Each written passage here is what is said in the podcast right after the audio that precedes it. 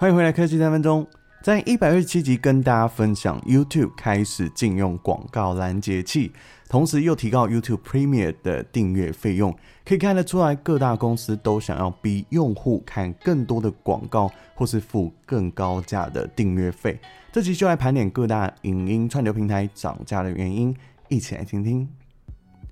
首先来看到的是 Netflix。它受惠于疫情封城，许多用户都宅在家当沙发马铃薯。直到二零二三年，这个看剧的习惯也养成了。纵使 Netflix 它针对了共享账号开始收取费用，依然养出一大票忠实的用户。在二零二二年第三季新增用户数大约是八百八十万，七成的用户是在美国以外，远高于华尔街预期的五百四十九万人。二零二二年第二季新增一千零一十万用户以来，成为单季最大的成长。那用户数呢，来到了二点四七亿。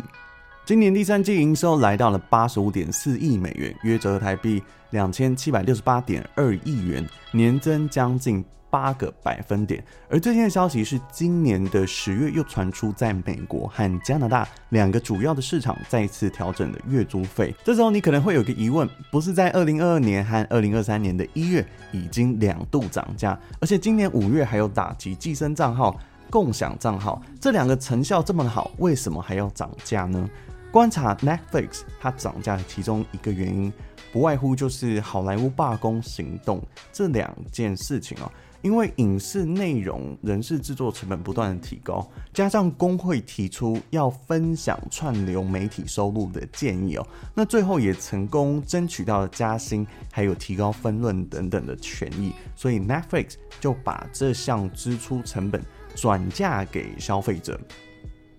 那还有一项计划呢，是关于线上转线下的部分。Netflix 它将在二零二五年北美率先建立两家实体的旗舰概念店，会叫做 Netflix House。它强化品牌的 IP 经营，让观众可以实际体验剧中场景或是主题餐点，加速变现的能力哦。当然，如果不幸的在台湾地区又再面临一次涨价的话，月租费太贵的话，如果你想要省钱看片，可以使用 VPN 连线到优惠的国家进行订阅购买。以高级的 Premier 版本，多数人选择共享方案来说呢，目前最便宜的是巴基斯坦，其次依序是埃及跟土耳其，它的月租费只要四块到六点九四美元不等，提供给大家参考。那再来要说的是，Disney Plus，它在台湾也宣布在十一月起确定涨价，两个全新的订阅方案调涨的价格幅度高达二十七 percent，标准的方案月缴两百七十元，和高级的方案呢月缴是三百二十元。那标准的方案呢可以同时收看的装置降为两台，不仅变相涨价，又让权益缩水哦。那同时仿效 Netflix。打击共享账号，在十一月一号开始会先从加拿大的订阅用户开始哦，实施打击密码共享的行为。相信这个措施很快就会面向其他市场的用户哦。那第三季财报内容，营收和去年同期相比，成长四个百分点，达到两百二十三点三亿美元。Disney Plus 总订阅户数来到一点四六一亿人，但是整体的营运净亏损是来到了四点六亿美元。主要流失用户退订的原因呢，是因为失去了印度超级联赛的串流媒体版权，间接导致子品牌 Hotstar 用户数量下降了二十四 percent。还有面对影业罢工的影响哦，加上这次涨价之后。迪士尼也宣布将减少资本支出，还有影视内容的支出哦，像借此增加营收。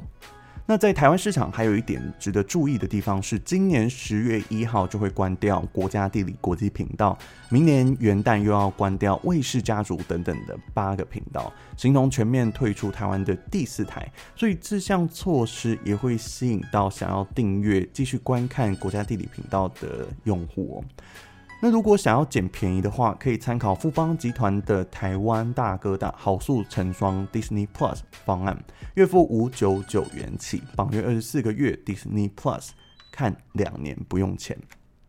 还有即将要合并的台湾之星哦，绑约六个月，每个月看片只要九十九元。那如果对于这个台湾方案你都不是很喜欢的话，想要跨区 VPN 购买，最便宜的是印度，还有阿根廷，最低的价格是每个月四美元起。那最后我要分享一个我个人觉得在这一波涨价里面不太合理的平台，就是 Apple TV Plus。因为不管是在影音内容的丰富度，或是原创影集的数量，苹果都是略逊一筹哦。但是价格一口气拉到跟 Netflix 还有 Disney Plus 相同的档次，从每个月一百七十元涨价到每个月要两百五十元。